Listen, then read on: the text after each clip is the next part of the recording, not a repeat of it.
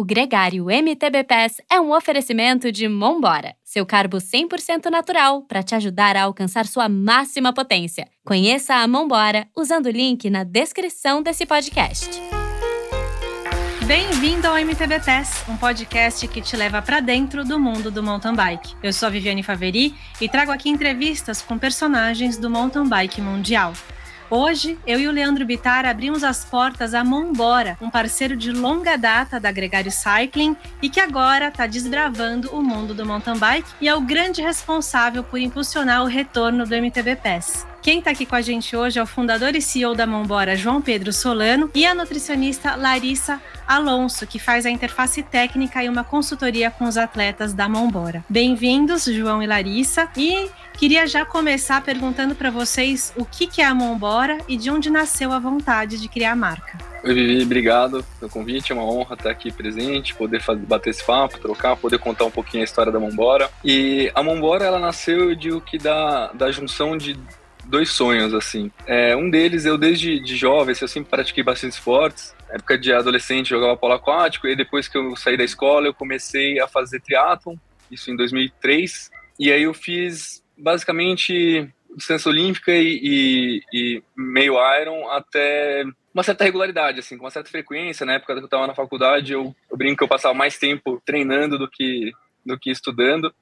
Então eu levava a sério bem a vida de atleta competia, tentava pegar, eventualmente pegava um pódio ou outro, assim, mas quando chegou mais ou menos em 2009, eu vi que, assim, ia ter dois caminhos, né, ou eu podia seguir a carreira, eu, sou, eu fiz faculdade de Direito, formei advogado, eu acabei deixando de lado a parte de competição, mas eu continuei fazendo esporte por, por é, gostar muito da atividade esportiva, diria com uma qualidade de vida, assim. Me uhum. identifiquei muito com o esporte, eu gostava bastante de fazer é, provas, seja elas de corrida, de triatlo, de natação e eventualmente uma outra de ciclismo, é, mas sempre ali na, na rabeira do pelotão. Mas é, e quando foi mais ou menos por volta de 2016, assim, eu comecei a, a mudar um pouco meus hábitos, meus hábitos de, de alimentação. Comecei a a questionar rótulos, embalagens, ler, procurar ingredientes que fossem um pouco melhor. E eu fiquei com essa coisa na cabeça, assim, de que, é, é, sabe, eu buscava o esporte por uma qualidade de vida, para ter uma vida saudável,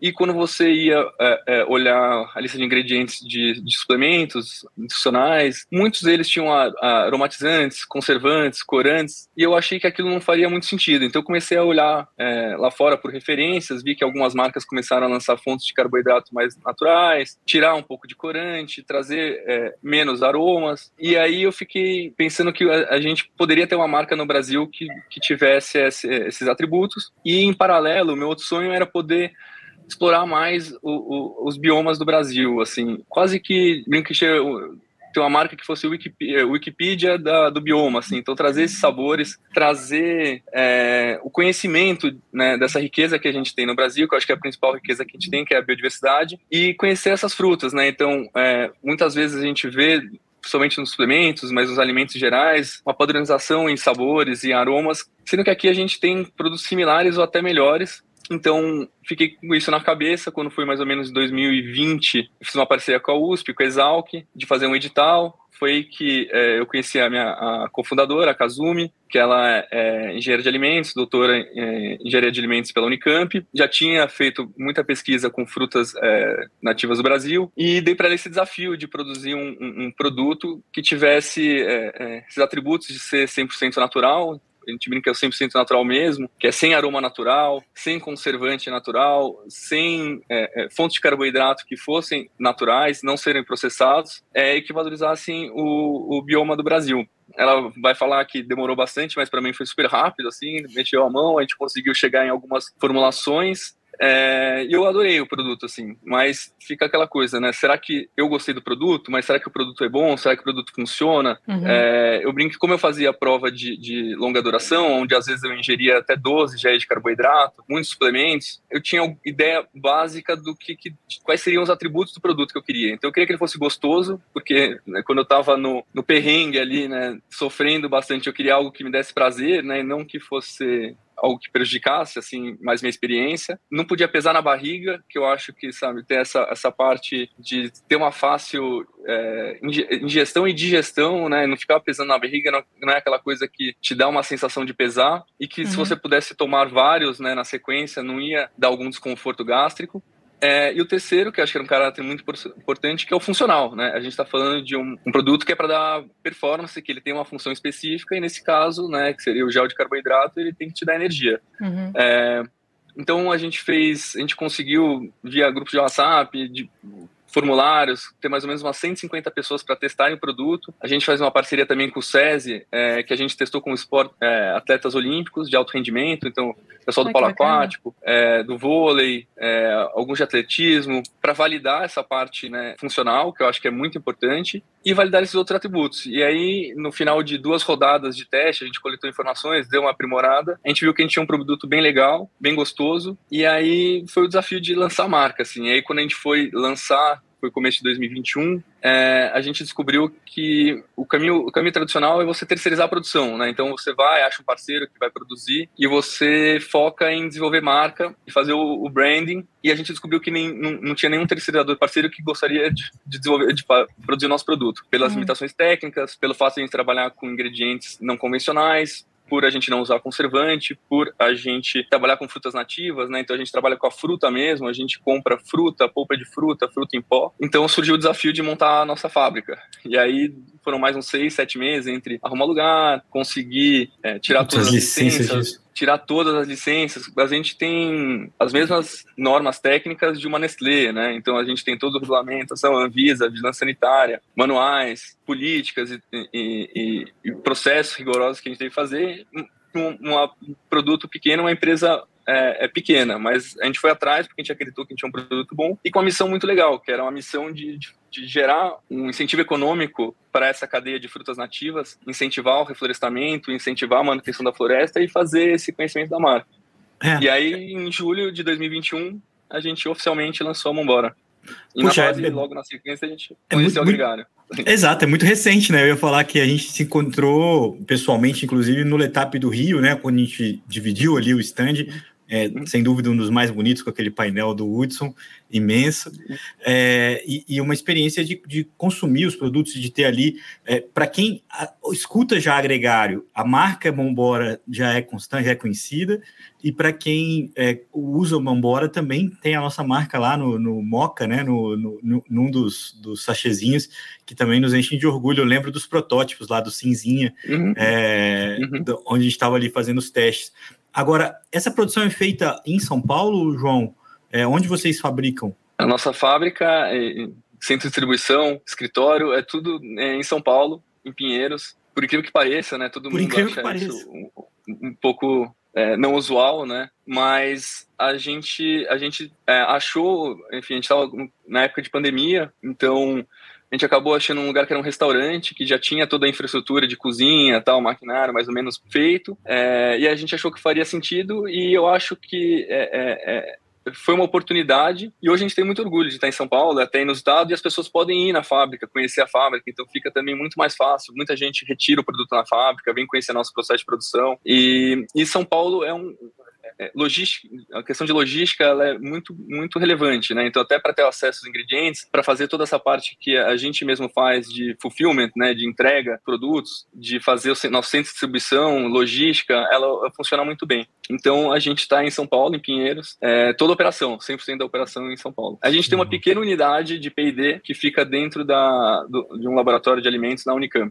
E outro, outro ponto que me ocorreu sobre a questão de vocês terem uma fábrica própria é que isso evita a contaminação, né? Isso é muito importante para os atletas. Então, vocês têm aí um ponto positivo para quem performa, para quem controla é, o que consome em relação ao antidoping, etc., que é esse ponto a favor da marca, né? Não, sem dúvida. É, inclusive, né, quando a gente lançou, é, como a gente tinha essa parceria com o SESI, a gente mandou algumas mostras do produto acabado para eles, e era a Olimpíada, e foi uma, uma questão que a gente levantou desde o começo, até para poder fornecer para esse pessoal que estava indo para a Olimpíada, muito sério. A gente até testou a lista, porque às vezes, né, assim, as frutas poderiam ter substâncias, né? Então a gente foi muito a fundo de, né, nessa informação. para validar isso, porque essa é uma questão muito, muito relevante, muito importante para a gente. E a gente também não tem contaminação cruzada, né? É, eu falo que assim, é, a, e a gente tem que ficar ainda mais em cima disso, porque como a gente é uma marca pequena, às vezes também é fácil alguém jogar a culpa na, na, no suplemento, né? Eu brinco assim. Então a gente uhum. tem que estar tá super em cima, fazendo análise, olhando mas a gente garante. E no fundo a gente quer ter, assim, a nossa missão é ter uma alimentação saudável, natural e um esporte limpo, né? Uhum. Então, é algo que a gente preza muito. Estamos sempre validando, testando, e inclusive nos ingredientes que a gente vai colocar, a gente sempre valida se não tem alguma substância, porque a lista é muito extensa, né? E às vezes uhum. tem produtos que você acha que né, enfim, tem nada a ver, e aí você vai ver, tá lá na lista, assim, então a gente está sempre checando isso. E eu queria perguntar para a Lari, também dar a oportunidade para ela falar, quando a gente conversou antes para se conhecer, nossa, aprendi tanto, foi muito legal a troca com ela, e uma das coisas que surgiu é a questão de que existe um, uma noção de que as coisas que são mais naturais não são suficientes, como se quando a gente quer performar, a gente precisa consumir coisas, é, suplementos, vai, é, vamos dar nome aos bois. Aí eu queria, Lari, que você comentasse um pouco essa noção, porque também é um desafio da marca de entrar nesse mercado com uma cultura assim. Qual que é a visão de vocês em relação a isso? Primeiramente, boa noite, boa noite, Vivi, boa noite, Leandro. É, por a gente entrar na performance esportiva, durante muito tempo, a gente associou a performance esportiva à suplementação, né? E a suplementação que a gente tinha no mercado que até hoje a gente tem um desenvolvimento muito maior de produtos, antigamente era muito escassa e era aquilo, aquele produto super industrializado, e é isso, né?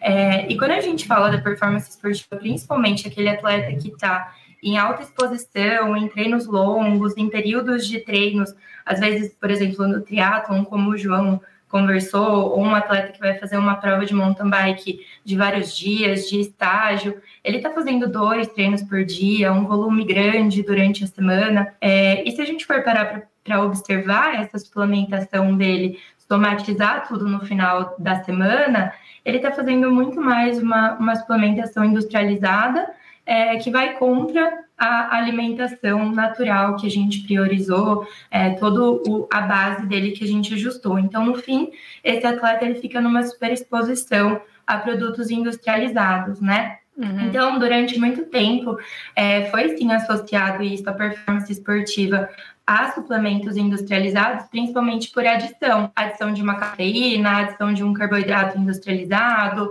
é, adição de vários outros nutrientes ali dentro. E hoje a gente já consegue observar, principalmente é, falando da Mombora, que a gente entrega muito mais do que um carboidrato. A gente tem ali frutas ali dentro, castanha, que é fonte de vitamina E, que é fonte de selênio, a gente tem o cambuci, que é fonte de vitamina C. Então a gente tem muito mais nutrientes ali ali associado que não só o carboidrato. E falando energeticamente, né, dos carboidratos, a gente acha que vai até conversar um pouco mais sobre isso. O que a gente tem que priorizar no nosso suplemento hoje de intratreino é um blend de carboidrato, para a gente ter uma melhor absorção, uma melhor resposta desse carboidrato, e isso a gente traz na composição da Mombora. Então, eu acho que é legal é, ir quebrando esse mito também, e hoje a gente tem um time de atletas super forte. A última prova que a gente foi, é, todas as provas, na verdade, que a gente vai é sempre pódio, né? A gente está sempre trazendo isso. Então, hoje a gente tem a oportunidade de observar essa resposta de performance na prática, né? Tudo que a gente estudou, tudo que a gente elaborou para colocar ali, a gente vem observando essa resposta na prática. Sensacional. É, e, por exemplo, vou contar de mim, vai. Eu, eu recebi os produtos, estou testando, é, e eu já estava um pouco nessa onda de, principalmente no intratreino, comer mais natural. Então, os treinos mais longos, eu estava, como eu não estou competindo, é, dá para pegar um sanduíche de pasta de amendoim com geleia, um pedaço, né? Não precisa ser ele inteiro. Ou então eu tô comendo muita tâmara seca e uma banana, enfim, coisas assim. E para mim, o gel da Mãobora, ele entra como mais uma fonte para de opção natural, que eu não vou comer um. É, às vezes eu gosto muito de comer balinha é, de geleia, sabe? O famoso gummy bear. E aí, em vez de pegar a balinha, que ela é um produto mais industrializado, é industrializado, eu tenho a opção é, agora de, de trazer os géis e com uma variedade enorme de sabor. E hoje, por exemplo, eu experimentei o polpa de coco e cajá no treino. Quem está nos assistindo no YouTube está vendo aqui a, o gelzinho. E, e, me inspirou, inclusive, na minha forma de, de me vestir hoje, porque é essa brasilidade, esse lance tropical aqui. Eu tô até com uma plantinha de brinco e foi isso que me proporcionou, na verdade. Estou morando no Canadá, eu estou em Quebec, eu estou longe daquele suco de laranja delicioso natural, que eu adoro tomar num pós-treino, chegar em casa, bater um suco de laranja com, com, gelo, né? Não tem coisa melhor no verão. E esse gel me proporcionou isso hoje, assim, uma sensação de estar mais conectada com o que o Brasil tem de bom e, e podendo comer isso aqui, né? Agora... Eu tinha alguns amigos que, que pedalavam quando morava no Rio, que usavam damasco e castanha tal de, de intra ali. E a minha, minha meta era convertê-los todos, porque são não, gel, nunca vou usar gel tal. E aí, boa parte deles hoje usam Mambora porque é mais prático, é, uma, é, é você consegue no, a, a, noção exata de quantos carboidratos está ingerindo, então é uma coisa mais precisa, é uma coisa muito mais prática. Então, uhum. eu acho que tem esses dois caminhos. Eu acho que tem o pessoal que não consumia gel, que tinha uma restrição de tomar gel, seja por uma questão de desconforto, é, ou que buscavam já alguma coisa mais natural, o pessoal come bananinha, paçoca, essas coisas assim que leva, né? Que tem. E, e, eu entendo, assim, às vezes você quer também mudar um pouco, você quer ingerir uma coisa salgada, você quer mastigar uma coisa, você quer variar. Então é por isso que a gente tem 12 sabores hoje, até a gente quer ter mais, é exatamente para proporcionar essa, essa diversidade, assim, para você poder ter essa troca, né? Uhum. É, mas também a gente quer as, as pessoas que buscaram o gel e não conseguiram se adaptar, seja pela questão do sabor ou desconforto, e eventualmente as pessoas que acham ainda acham que precisa do gel, porque o que a Kelari falou é verdade, sim. A, a nossa, a, a, gente tem blend de carboidratos também, a gente entrega a mesma quantidade de carboidratos, a gente tem fontes naturais de cafeína e adiciona ainda mais vitaminas. A gente tem o nosso blend de carboidrato é composto tanto pelo carboidrato da fruta como do, do néctar de coco quanto do açúcar demerara, exatamente para poder ter essa proporção.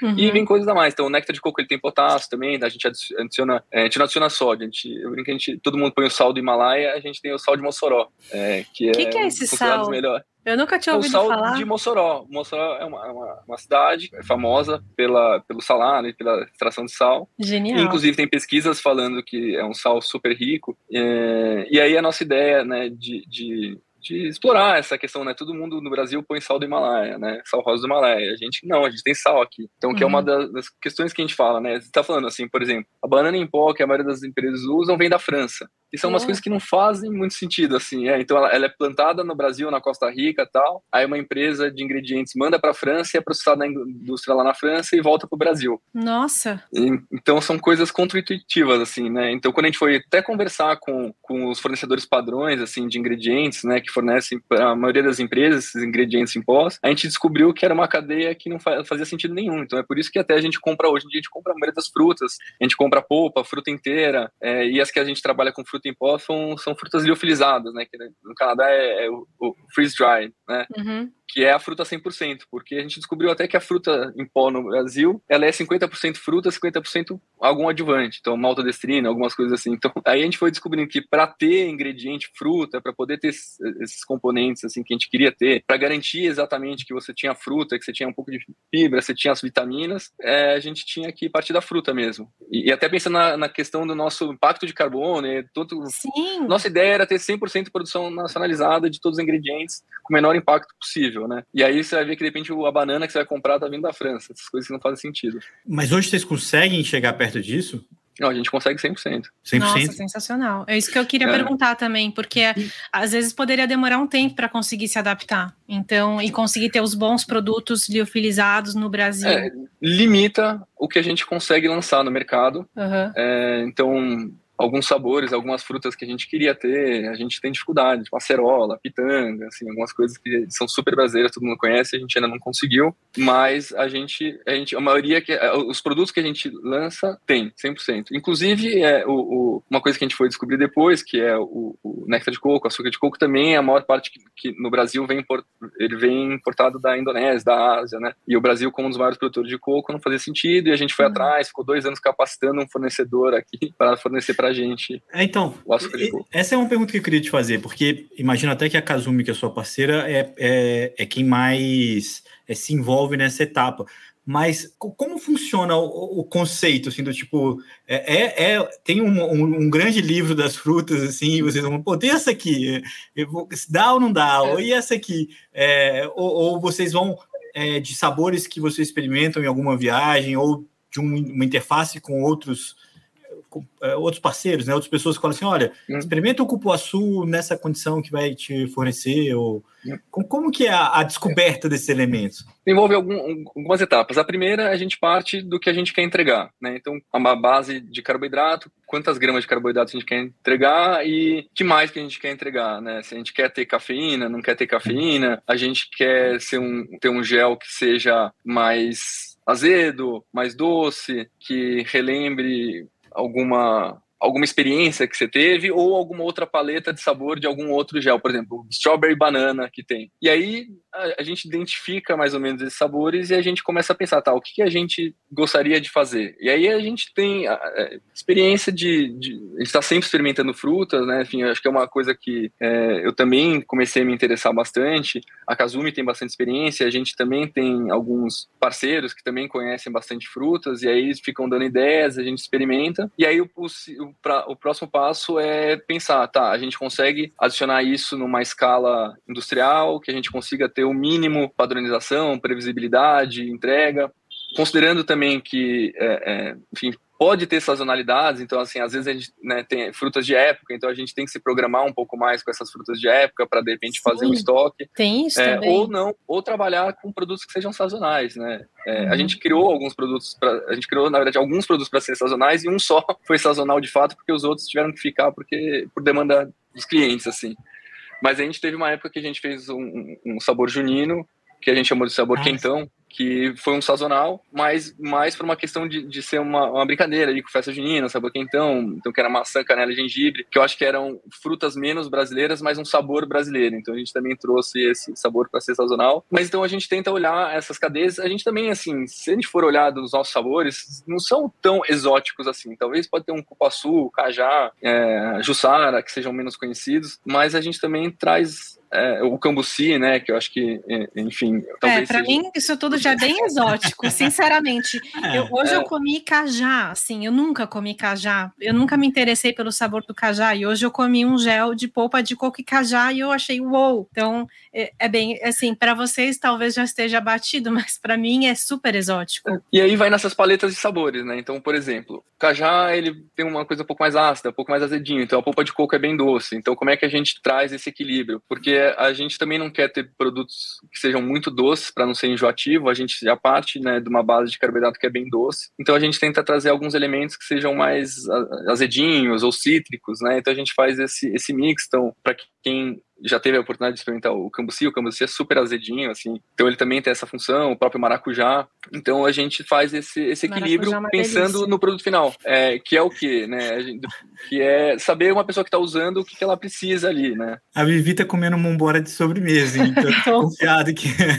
Eu tô louca para ter uma desculpa para tomar o, o limão de goiaba com queijinho, porque é... é... e, eu, e eu queria te falar que vocês acertaram na doçura de, desse, do gel de polpa de coco com cajá, porque é, ele não tá muito doce eu achei. E eu não gosto de coisa muito doce, ainda mais quando tá muito calor, é, fica, fica empapuçado. E eu achei, para mim, foi uma. Lembrou um pouco a, uma goiabada, assim. Essa foi a minha memória. Eu não sou muito referência no sentido de sabor, eu não sou muito refinada nisso. Às vezes eu confundo sabores, mas enfim, foi essa a minha impressão. É uma das coisas que a gente tem mais legal, e enfim, a Lari, todo mundo né, incentiva isso, que é quebrar um pouco essa ideia do momento de consumo do gel também, né? Então, o nosso, nosso gel, ele pode ser usado intra, numa forma mais tradicional, mas ele pode ser feito no, no, no café da manhã, às vezes você está com café da manhã rápido, você pode pegar, quem você falou, pega um queijo, joga um pouco de goiabada, você consegue ter já uma, um pouco de carboidrato. Um pré-treino, é, né? né? Então, Exatamente. Um pós, num dia corrido que você tá no meio do dia ali, então ele é uma opção natural, porque no fundo ele é uma energia natural, uhum. sem conservantes, sem corantes. Então, em qualquer momento que você precisar, né, de uma energia que você estiver precisando, ele é, às vezes está no trânsito, no carro, então a gente tem essa interação com o pessoal que é consumidor, né, às vezes via Instagram, o pessoal marca bastante a mão embora, acho que tem essa identidade. E a gente vê o pessoal no meio do trânsito, indo para o treino, não sei o que, fazendo, ou entre um período de treino e outro, toma mão embora no carro, e, e, é, e a gente faz essa, essa, não é brincadeira, mas, assim, mas a gente instiga isso também nas nossas ativações, então na própria, é, no Letap lá, que estava juntos, a gente levou um sorvete de manga e usava uma embora de, de calda para né, você entender que, tipo, sabe, é um alimento, sabe, é gostoso, não é um Então você colocava o mambora como o, a calda do sorvete. Uhum. Ai, que legal. Vivi, faz um teste, é maravilhoso. Foi sucesso. Foi sucesso. Vou fazer o teste, pode deixar. E super sucesso. E aí, que é o que o desafio que a gente tem hoje, que assim, o pessoal fala, nossa, o mambora é tão gostoso que eu é, é, é, não encaro como um suplemento. Eu acho que esse é o nosso grande desafio, né? Quebrar essa barreira e mostrar que não, a gente é gostoso e funcional, né? A uhum. gente funciona como tão, tanto quanto qualquer outro é, suplemento, sendo gostoso. E eu acho que é difícil, às vezes, as pessoas, né, principalmente na época que eu treinava, assim, a gente associa um pouco o suplemento a uma coisa intragável, quanto mais intragável é. a magra, não sei o que, melhor a performance, né?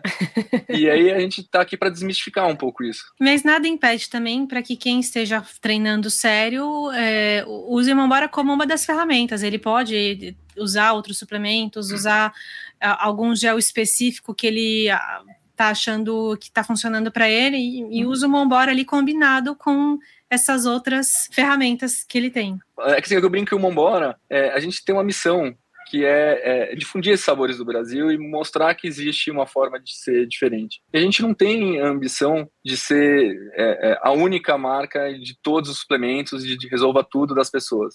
Uhum. Mas se ela tiver um, dois sabores ali, a nossa, ela vai estar ajudando na nossa missão, que é uhum. é difundir sabores e fortalecer essa economia. Então, a gente sabe que a gente tem uma missão maior, a gente não quer é, é, é, ter única exclusividade, a gente sabe que todo mundo tem essas preferências, suplementos, e, e, dificilmente você também tem uma marca só que você usa na sua linha de todos os suplementos, sabe? Você escolhe um que vai ser seu pré-treino, um que vai ser seu pós-treino, um que é seu, seu whey, ou sei lá, qualquer outro gel que você quiser usar. A gente estando ali no mix, a gente tá feliz. Uhum. Justo, muito justo. Lari, quer complementar? É, eu ia falar, ia comentar dessa questão de performance, né? Principalmente para atleta que está em alta performance, é, não só no momento do intratreino dele, mas a ingesta dele de carboidrato é aumentada durante o dia, né? Então, eu acho que a Mombora ela vem para complementar por ser, por ser tão gostosa, por ter diferente textura. Então, isso também é, é um ponto, né? A gente tem uma escala de consistência. A gente tem os, os géis mais líquidos, que vão lá na consistência 1, que é o limão que você falou que quer provar, o açaí justara, e daí a gente vai numa consistência que vai ficando um pouquinho mais líquido, um pouquinho mais sólido, até os de castanha na composição. Então, isso é super interessante, porque o que a gente tem de, de gel industrializado é uma fórmula única com um xarope daquele sabor. Então, eu vou pegar um de frutas vermelhas, ela tem uma fórmula padronizada, um xarope de frutas vermelhas. Aqui a gente traz bem a característica da fruta e essa diversidade de consistência, é, ela ajuda muito nisso. Então eu consigo trazer para diferentes treinos, para diferentes é, momentos do meu treino. Então, vamos pensar num atleta de mountain bike, é, um, uma sessão de downhill, por exemplo. Ele vai fazer a reposição energética dele no, entre uma sessão e outra. Então, ele vai fazer parado, ele talvez consiga comer mais sólido, ele consegue fazer um gel mais é, com uma consistência um pouco maior. E, por outro lado, ele vai ter uma saciedade maior a, a longo prazo para que ele não precisa fazer essa reposição tão cedo. Agora, se eu pensar num treino mais de estradão, um treino que eu estou fazendo intervalado, um treino mais rápido, faz uhum. mais sentido um gel mais líquido, que eu vou tirar mais rápido, que eu vou mudar menos minha posição na bike, né? Que eu vou precisar ali ter é, uma tensão maior para essa reposição. Então, uhum. isso é super legal, e até você comentou do dia mais quente, do dia mais frio. Às vezes no frio a gente tá, sente mais fome durante o treino, então o, os mais sólidos fazem mais sentido.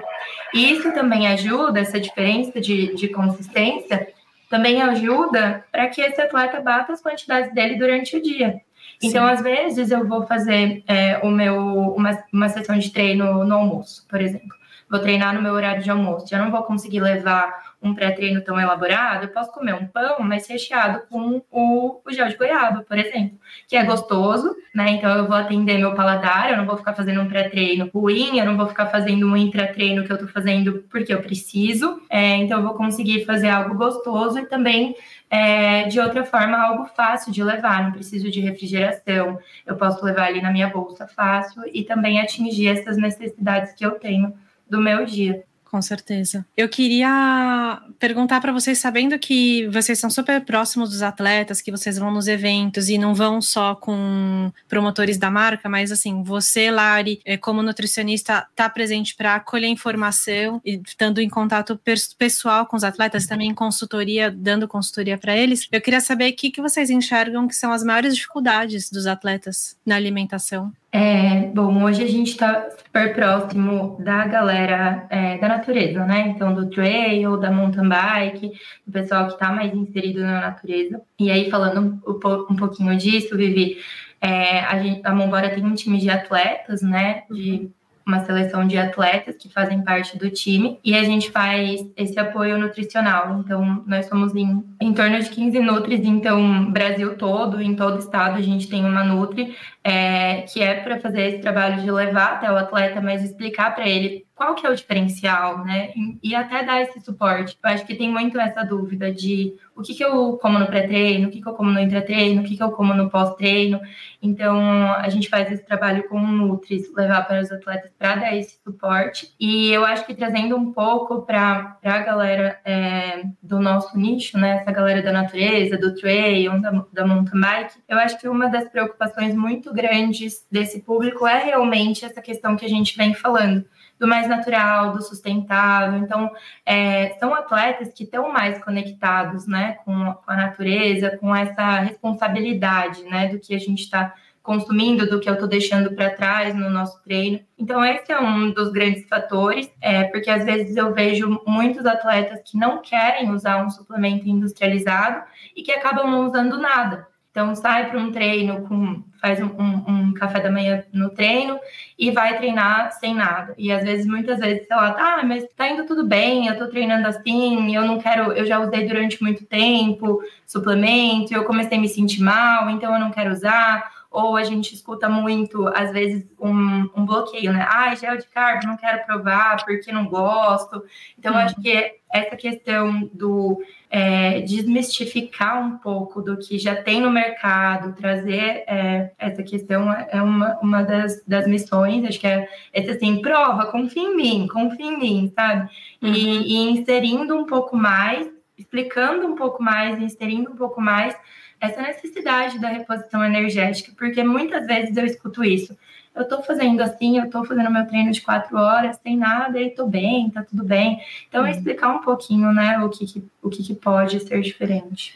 E uma coisa que eu aprendi quando a gente conversou também, antes de fazer esse programa, é, são dois termos que eu não sabia que existiam e que eu falei, cara, isso explica tanta coisa, isso fala tanta coisa que eu já vi, que é o vigorexia e o nutricionismo. Você poderia comentar esses dois? É, quando a gente trabalha com, com nutrição, né, com alimentação, a gente tem várias é, relações comportamentais. Então, eu falo que nutrição não é só nutriente, né? A gente tem todo o afeto, toda a memória afetiva com o alimento. É, quem nunca passou aquele dia cansado? E o atleta tem muito isso, porque ele tem jornada dupla, do trabalho e mais do treino, né? Então, a gente se sente cansado no final do dia, se sente exausto e a gente busca um afeto no chocolate, no alimento. Então, quando a gente fala de nutrição, de alimentação, a gente traz muito, muitos transtornos alimentares. E falando desses dois públicos, é, tanto o atleta como profissionais da saúde, a gente vê essa questão, essa preocupação é, com alimentação um pouco aumentada. Então, é aquele, aquele atleta, por exemplo, que ele tá com as contagens de caloria dele certinha, que ele não se permite sair no final de semana com os amigos para comer uma pizza, comer um lanche, porque ele acha que isso tudo vai impactar muito negativamente na performance dele, no, no rendimento dele, e ele acaba é, tendo desenvolvendo um transtorno alimentar com a alimentação. Ou também, né, profissionais da saúde, então, nutricionistas, médicos, que trabalham muito dire diretamente com a nutrição, que também podem vir a desenvolver é, alguma questão comportamental. Então, e até trazendo um pouco disso da, da alimentação natural, é algo que eu falo muito no meu consultório, a gente buscar um 80% de repente. Então, fazer a base da minha alimentação natural, é, fazer a base da minha suplementação natural, mas também me permitia viver momentos, né? Então, eu vou fazer um pedal, por exemplo, com os amigos, e no final a gente vai fazer uma confraternização, vai comer um pão de queijo com a galera, tomar uma cerveja, a galera gosta, né?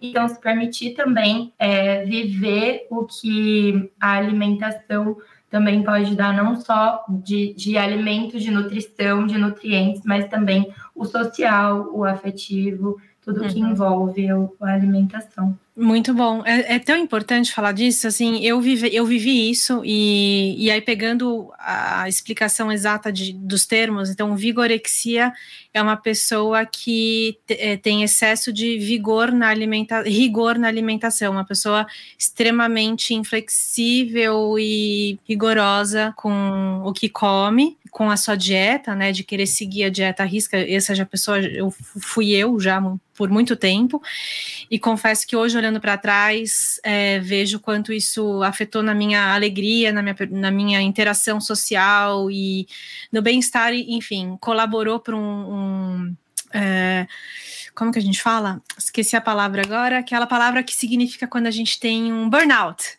Então, colaborou para um burnout que eu, que eu vivenciei bem forte. E eu também o nutricionismo, que é quando você esquece que o alimento é, comida, que, que o alimento é, tem toda essa carga emocional também, que o alimento é, é, é para criar momentos também e pensa nele só como no nutriente. Então, eu também passei por isso. Então, teve uma fase que, por exemplo, eu não temperava meu alimento porque eu achava que sal era inimigo, né? Era a época do, do sal que era o inimigo. E, enfim, nossa, que, que coisa, né? Como eu estava desinformada naquela época, faz tempo já, e, e já passou.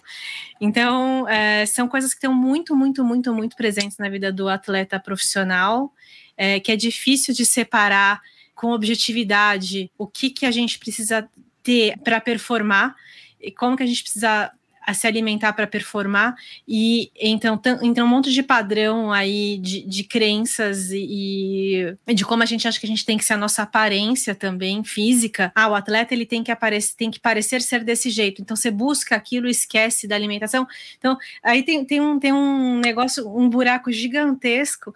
E foi muito legal aprender que isso daí tem nome com vocês e, e ver o quanto essa cultura já está mudando, já está evoluindo, as pessoas estão mais informadas e tem mais cuidado no mercado para abraçar essa, esse caminho mais equilibrado. É, e hoje, Vivi, a gente estuda muito na nutrição, a gente fala muito sobre o intestino, né?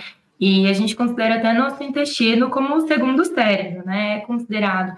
Então, todas as emoções a gente vive ali também. Então, essa questão de você trazer uma, não só alimentação, mas tudo que envolve o esporte, né, com, com esse rigor, igual você comentou, é, a gente acaba trazendo também emoções que podem interferir na nossa absorção intestinal, na nossa, é, no nosso metabolismo como um todo. Então, se a gente está pensando num atleta que está em alta exposição intestinal, a gente está sempre testando esse intestino para uma maior quantidade de nutrientes, é uma resposta melhor desse nutriente. Por outro lado, a atividade física mesmo deixa os nossos vasos dilatados, né? A recepção desses nutrientes maior, a, o nosso intestino com uma maior também é, absorção dos nutrientes, e tudo isso junto com essa questão emocional. Então, a gente, eu pego muito em consultório, muitos atletas, que eu vou primeiro tratar o intestino antes de tudo, para a gente começar a fazer um trabalho de nutrição. Então, e é tudo isso, não é apenas o alimento, não é apenas a nutrição, é o estilo de vida completo. Uhum. É, como esse atleta está dormindo, como esse atleta está vivendo o dia dele, como está o gerenciamento de estresse da, da, da, vida dele, né, os relacionamentos dele, e que vai envolvendo é, tudo isso, né? Sensacional. E eu acho que um dos propósitos da Mombora é exatamente dar essa sensação de, de esse prazer também no suplemento, né? Então, uma das coisas que a gente quis trazer foi a volta da alegria em se alimentar, né?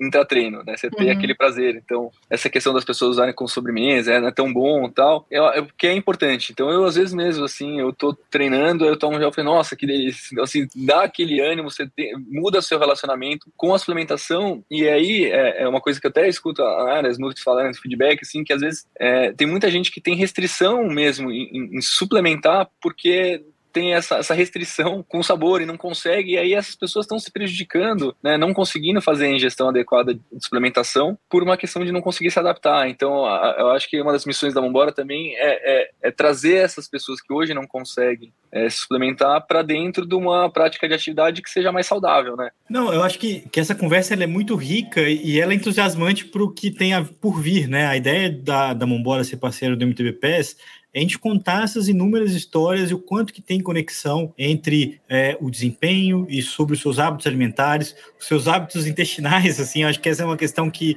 que afeta todo mundo, é, dos mais variados níveis de, de performance, né? Você tem é, questões. Então, é, eu aqui ouvindo, e eu estou falando um pouquinho mais agora, mas ouvi muito mais do que falei, é, fico empolgado com a, com a presença de vocês aqui com a gente daqui para frente também, com a Lari, com a Isa, que não está aqui hoje, a própria Kazumi também é convidada a estar tá aqui com a gente no, no futuro, é, onde os, os, temas né, que se conectam né, da Mombora com o MTBPS podem ser oportunidade para todo mundo que, que pedala. Acho que isso é, isso é bem bacana. É, essa conversa é muito legal e estou bem animado. Leandro, a gente pode dar um, fazer um teaser de quem que vem no próximo episódio ou é segredo? Ué, você que banca, você ah, aqui gente... é, é, é Você, é acabou de fazer a, a, o link com boas histórias. Aí fica difícil não, não falar que o nosso. Assim, vocês não podem perder a próxima conversa, porque a gente recebeu ninguém mais, ninguém menos que Fábio Piva aqui no MTV PES, um cara que ele é jornalista e fotógrafo de ciclismo há muitos anos, está no mountain bike desde o começo, praticamente há 25 anos.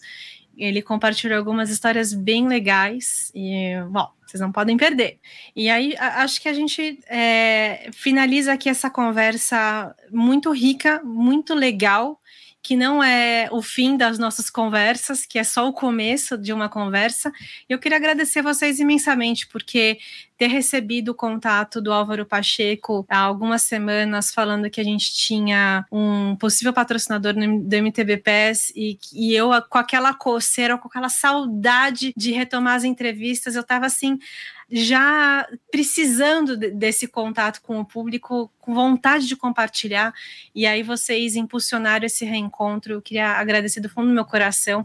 Obrigada por confiar na gente, pela, é, pela por essa oportunidade da gente estar aqui com vocês. Vivi, Leandro, eu que agradeço. É, eu acho que essa parceria com o Agregário ela é, é, de longa data com a gente, a gente gosta bastante. E agora é nossa nova é, é, incursão no mountain bike, que eu acho que tem tudo a ver com o nosso propósito, com o nosso produto. Inclusive agora a gente, eu acho que além do gel, né, a gente tem o Carbon Pó, que para quem está lá na, na Caramanhola ali, às vezes não tem tempo de nem abrir um squeeze, a gente tem né, mais coisas a oferecer e poder participar dessa jornada, poder contar essas histórias e fazer o público do mountain bike conhecer um pouco mais sobre o Mombora. É muito gratificante poder contar é, a nossa história e, e, também pegar o feedback, assim, acho que você está experimentando aí, o Leandro já experimentou bastante, e todo mundo que você conhecer que experimentava ia falar, ah, tomei, não tomei, a gente quer super é, conversar com essas pessoas, a gente está uma empresa jovem, em desenvolvimento, então a gente quer escutar ideias, a gente quer estar tá aberto a novos produtos e novos sabores também, e fazer as, é, as pessoas terem essa reação que nem se deve, né, nossa, eu nunca imaginei tomar um cajá, que é, que é cambuci, isso pra gente também é, é, é, super gratificante. E eu, eu confesso que eu tô com um dilema gigantesco aqui, porque eu tô eu queria muito compartilhar os gestos com os meus amigos daqui, porque é o gosto do Brasil, é um gosto diferente. É, mas eu não posso sair compartilhando meus gestos, são limitados, eu só tenho alguns. Você sabe que a gente tem caso de marido e mulher que dá briga, assim, que um quer roubar do outro, não consegue, assim, vira uma coisa bem, bem querida mesmo. Sensacional. Bom, então já fica a deixa aí que a conversa só começou e vocês já estão convidados para voltar. Obrigada, Leandro. Valeu, pessoal. Até a próxima. A gente se vê no próximo MTBPS.